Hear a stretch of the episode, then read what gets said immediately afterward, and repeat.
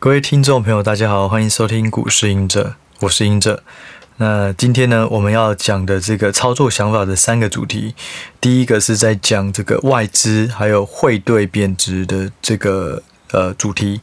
那第二个话呢，我们就来讨论说，到底电子业还有这个半导体。到底是不是要进入这个衰衰退期啊，或者是说这个需求即将这个呃远低于供给、供过于求的现象哦？那第三个，我们就稍微聊一下散热，简单提一些重点，这样。好，那首先呢，我们就先来聊一下那关于外资提款、汇兑啊这些东西，我有一个东西要先更正一下。我在上礼拜讲到的就是说，外资在这两年。的对台股的卖超是一兆，我讲错了。那因为后来又整理了资料，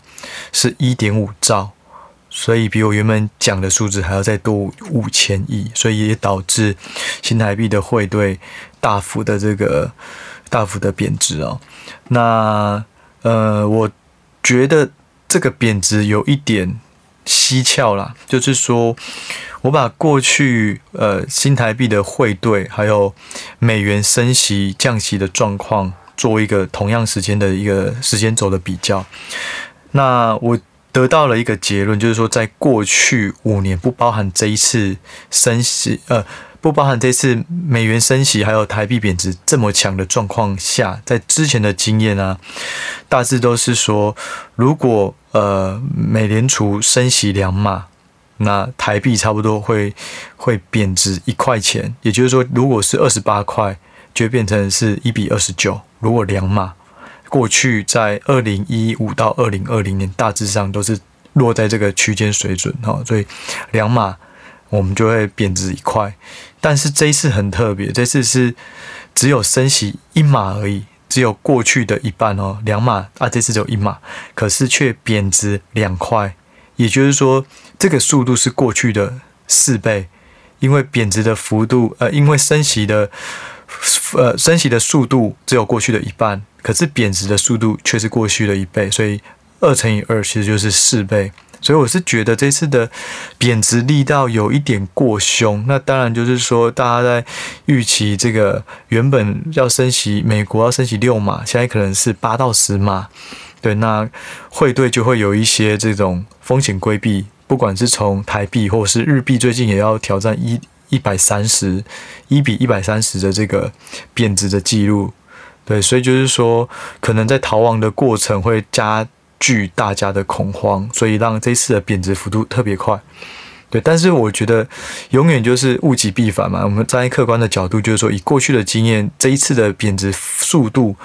是有一点点夸张，所以反而静下心来，也许外资提款，你看又是提款一点五兆，这种两呃从疫情以来啊，提外资提款一点五兆，所以这种速度都是相较过去反应的更激烈，所以有可能在在这种去化这个资金面，搞不好也会去化的比较快，所以我还是以比较客观基本面去判断，因为我们难。知道说外资下一秒，或是说，呃，下个礼拜到底还会不会继续卖，我们不知道。但是我们要关注的就是说，基本面到底有没有重大的变化。好，那我稍微再补充一下，就是说，嗯，大家认为是说，可能有可能会有这个贬值的这个机会，可能会到三十或者多少？我抓过去平均差不多，台币长期在过去五年就超三十，就二八。二九点六到三十点四之间波动，所以现在如果要往三十迈进，我认为提款的压力会越来越小，相对而言，除非美联储又要再加码，说哇，通膨压不下来，已经跑到 CPI 超过十趴了，所以我要再升息多两码五码哦，那这个有可能。可是如果就以现在的状况，我认为反应了可能七八成了，所以。反而要静下心来看看一些机会。那贬值这个东西呢，我们要反过头来，就是说，它对于一个出口的国家来讲，其实是一件好事哦。就是说，因为之前其实台币太强，呃，导致台湾的电子业每个人都是哀鸿遍野，因为出去就有汇差，然后这个汇率呢，不只对于毛利率有影响，毛利率会下降。第二个就是说，你的产品也比较没有竞争力，因为你的报价。硬生生就比别人贵，因为你的货币比别人贵。这再来就是说，业外也会有汇兑损损失。所以就是说，现在反过来了，现在是贬值，所以很多出口业来讲，它的毛利率可能就是加分，它的汇兑收益可能就一次性的帮助，那营收也有可能会有一些挹注。对，那这件事情其实我等下会讲散热嘛，可是这件事情就是对散热产业而言，就是一个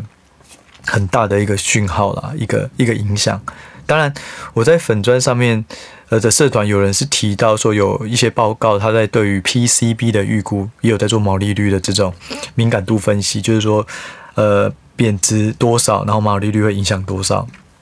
反正我认为就是说，今年大家要稍微注意一下贬值对于公司的财报的影响，因为这次贬值是比较凶猛，所以带来的效益。影响力也会比较大。虽然贬值它是一次性的，但是无论如何，它就是对会会对 EPS 产生影响。在算本一笔贵不贵的时候，就是会有一些影响哦。那刚讲到散热哦，就是说散热去年因为散热主要的成本都是铜，那铜价去年创新高，一直不断的上涨，再加上会对。不利，因为去年一直升值，所以导致散热产业，不管是奇鋐、双红啊这些比较大的，其实他们去年就会有些逆逆风。但是在去年第四季，其实散热慢慢的这个对客户有一些涨价，再加上汇兑现在贬值，然后铜价也顶多是维持在过去的去年的高点，所以对散热而言，它就会是一个比较加分的。就是纯粹以汇兑这个角度而言去探讨利弊的话，其实不止散热啦，其实我觉得大部分电子业我们都有都可以注意一下贬值这块带来的影响。好，那再来就是说，嗯，第二点哦，就是电子业啊，还有半导体到底是衰退吗？全球景气到底会不会衰退？那大家就不断的疯狂提款，这到底需要注意什么？我先提一下，就是说在三月十号啊。呃，高盛他发表了一个呃，这个美国成长的报告。那他从美国的 GDP 成长，二零二二年就是今年从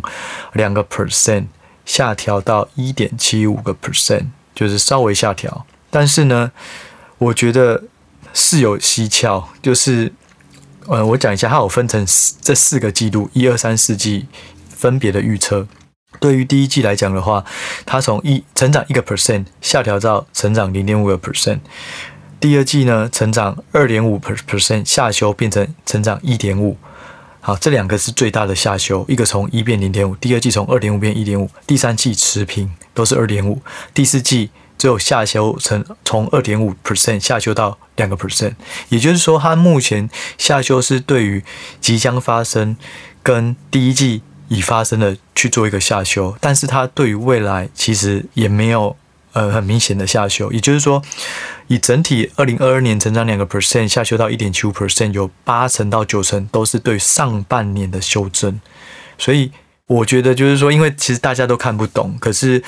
嗯、我们都容易看到股价。然后认为股价绝对是真理，绝对是对的，所以我们就用股价回去解释现在可能面临的状况是大家没有看到的，但是忽略了股价也有可能会出现短期的不合理，或是资讯，或是股价出现没有效率，大家忽略了这件事情的可能性。对，所以我自己还是比较客观，就是看目前总金条件，然后一些数据去拼凑，都出来现在到底呃总金状况跟投资机会啦。对，那另外高盛在这个报告也有说，他认为这个未来步入衰退的机会是两成到三成。就我觉得两成到三成跟五成的跟五成，其实它的概念都一样，反正就是有可能。但是十趴、二十趴、五十趴，其实这个东西都是很主观意识啊，所以我还是觉得，就算是有衰退的危危险风险，一定还是会有一些产业它是不受到。这个影响或是受到影响有限，那当然它的股价保护度或是会当做一个资金的避风港的机会也会更高，所以我觉得不管大涨或大跌，大涨一定也会有跌的股票，大跌一定也会有上涨的股票，就还是要回到说要更慎选呐。好，那我们刚要提的就是这个经济成长状况，或者是说半导体的需求状况哈。我这边有找到一个一个新闻讯息，就是说有一个调研机构，他认为二零二二年全球半导体的支出是成长二十四个 percent。哦，那这个是创历史新高。那过去三年呢，分别是成长十个 percent，去年是成长三十六个 percent，所以今年是二十四个 percent，所以代表诶，半导体支出其实还是在扩张当中。好，那第二个就是说，我们如果来看，呃，我们先讲刚第一个的结论，目前看起来还是正面，因为。资本支出继续扩充嘛，当然它有可有没有可能变成供过于求，我们后面再讨论。第二个就是说，台湾的外销订单啊，在二月的时候是成长二十四个 percent，但是比较特别的是，电子业是成长三十一个 percent，资讯通讯是成长三十个 percent，都比平均的整体的这个外销订单成长更强劲。哦，那再来就是说，呃。呃，如果是看到近期我们有看到一些公司有的财报或是新闻讯息，我们做个整理，看一下每一家公司对于现在半导体的需求是有什么看法哦。那我就一个一个稍稍微条列式练下来。第一个就是东京威力，也就是日本在做这个半导体设备的这个非常强大的一家呃厂商。那他的想法是说，俄乌战争呢影响了 EUV，也就是直极极紫外光设备的这个出货，那在这个逻辑啊，或是 DRAM 来讲的话，其实半导体的需求是不错的。那即使 UV 出货是有一些受到影响，但是 DRAM 就是非 EUV，也就是比较成熟的制程，其实需求也很强。那但是我。就是有人其实本来是预计说低润在第二季应该就会底部反弹，现在大家可能都认为说，哦，有可能第三季，所以又变得很悲观。可是这个东西其实长中长期来讲应该是不变的，因为他有提到，就是说目前五 G AI 相关，其实在这个低润的这个需求上面有很大的帮助啦。然后他认为整体的低润的资本支出也会有十五个 percent 的成长。对，那当然就以个别厂商而言。DRAM 厂商今年有很积极，也有持平，也有保守。但是你综合判断，其实它不是绝对的这种衰退的方向，或是论调。对，其所以以东东京威力来讲，嗯，好像还好，没有那么严重，还 OK。有看到一些机会，虽然短期有一些供应的影响，或是需求的影响哦。那环球金呢，他自己是呃看到这个半导体产业订单的能见度。很长，有三到八年。那需求强劲，主要就是因为记忆体的这个资本支出高。哦，那就像我们刚刚讲的，这个半导体设备其实都是有呃新高的状况。那他有提到，就是说是因为五 G 带动，还有手机这边的部件，然后还有这个呃车用半导体需求也都起来了。那汽车转向电动车，它使半导体的。在每一台车的使用的价值都提高，也就是变相来讲，就是需求提高。那这一些东西其实对这个二零二二年跟二零二三年来讲的话，应该都是一个比较正面的。对，但是没有讲短期，因为短期的不确定性有时候是有些风向，或是有些市场上容易因为大跌而去找理由，都有可能。但是以中长线来讲，环球金也 OK。那第三个是台积电，那台积电其实也不用讲，呃，上上礼上礼拜有讲过嘛，就是说车用跟高效能运算其实需求非常好，那呃基本上也是上调 guidance 啊。但是我这个这时候有一个东西我想要聊一下，就是说，嗯，我最近有听了一些达人或是专家在讲台积电，过去他也非常看好台积电。所以他们最近有一些露出，就是有播出一些东西。我想说，好吧，那我来看一下他们怎么讲。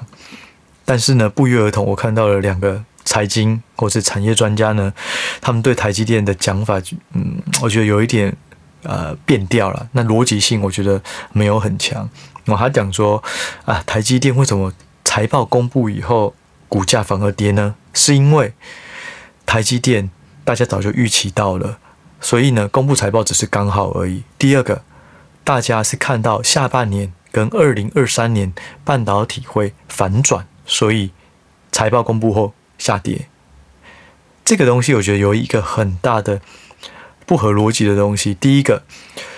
呃，我看到的市场当时候大家认为台积电的这个毛利率应该不到五十，结果是五十五。我觉得市场本身就没有预期这么好，所以优于预期。这个绝对是有的，不是说市场早就预期这么好了。第二个，二零二二年下半年不好，然后二零二三年会反转，所以台积电公布财报以后跌。这件事情跟台积电有没有公布财报没有关系，因为台积电公布财报只会讲上一季的状况跟下一季的 guidance。你就算台积电没有财报，你也可以拿哦，二零二二年下半年反转，和跟二零二三年反转来杀台积电的股价，所以我就觉得这个逻辑很怪。财报好跟股价跌，它是有可能是不联动，有可能是短期的背离，但是不要看它股价跌就认为说啊市场都反应啊什么的。就像我刚刚讲的，一开始讲到外资提款一点五兆，我想台积电一定就是最大被提款的，所以我认为我自己判断是基本面没问题，但是现在筹码面因为升息贬值环境的因素导致它被提款，但是如果它被提款，它本身的竞争力没有改变的话，实际上它就是一个买入机会，就是说是创造财富的机会，所以我自己看到我是觉得有一点小失望啊，原本。以为他们会讲出一些新的产业东西，结果是用股价去解释，呃，一个比较不合逻辑的一个事实啊。对，然后再就是说，其实，呃，我听到的一些小道消息啊，那也不知道真假，但是市场上就是杂音很多。但是我有听到，就是说，目前在封装啊，或是说这种中下游零组件里面有看到。被动元件好像并不是这么充足，对，那这个大家也可以再去 check 看看。哦，这是下游，因为被动元件它会使用到的领域非常的广，所以如果它没有那么足够，可能代表终端需求是不是没有大家想的那么弱，或是说被动元件的产能其实没有开得这么满，这有可能。对，那这是一个。第二个是说不同的半导体供应链的 check 这边，我有听到。的一些消息是说，呃，半导体有可能，甚至说台积电啊，有可能会想要继续涨价，这个不晓得，对。但是我觉得，就是对于这个财报来讲啊，他自己有讲到嘛，台积电说车用跟高速运算都很好，对。我不确定他会不会先拿需求很好，反正台积电产能也很难有新的，那我就对这些先来做开刀。我不知道这个真假，但是有听到。反正就是说，大家可以多方判断。现在就是有些人非常悲观，那但是也有一些乐观的言论，那就综合去评估。我觉得这个还是比较重要的，不要只有单方面听乐观的或听悲观的去做一些决策。好，那在第四个，我觉得第四个公司是 Global Foundry 哈，就然后呃这家公司他有说到，就是说他只有在接收到客户的这个。呃，订单承诺，他才会去做扩厂，而且呢，他的晶片制造不会再根据订单开出这个新的工厂，基本上就是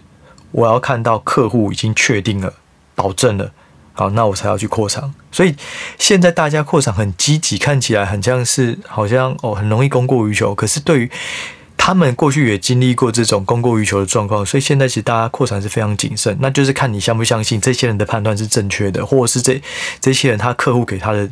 讯息是正确的，是真的终端很好，所以客户来帮你绑绑住产能，对，这个就要自己来判断。那第五个是。联电啊，联电它有斥资一千亿，然后扩新厂，然后它的产能要到二零二三年的第二季才会开始开始投产。那它的客户啊，包含是联发科、联咏、瑞昱、奇景、毅力、群联这一些，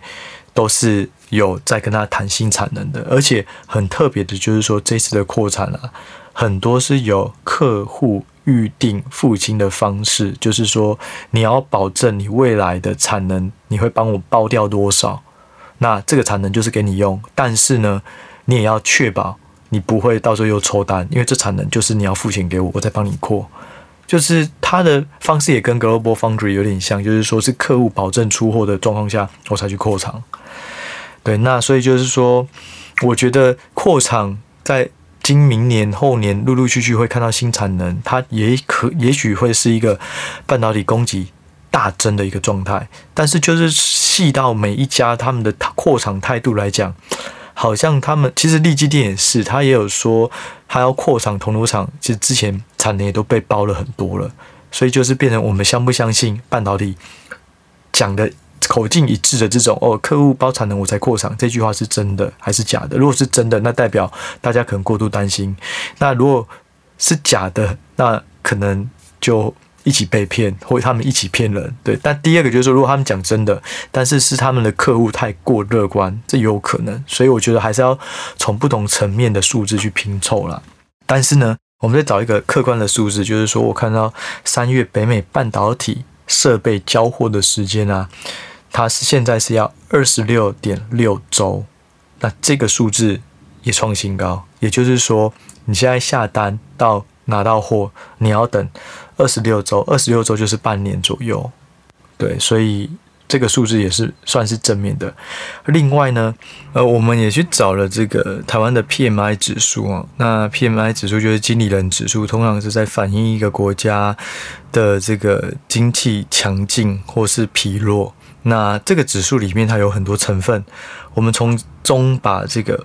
未完成的订单减去客户库存。那如果这个数值是正的，就代表是说有很多订单，它目前是还没有去化完，也就是说需求还不错。那这个数值呢，在二零二一年的三月的时候最高达到二十三点九，那这个数值是在最低的时候，在去年，也就是二零二一年的十月变成只有零点九。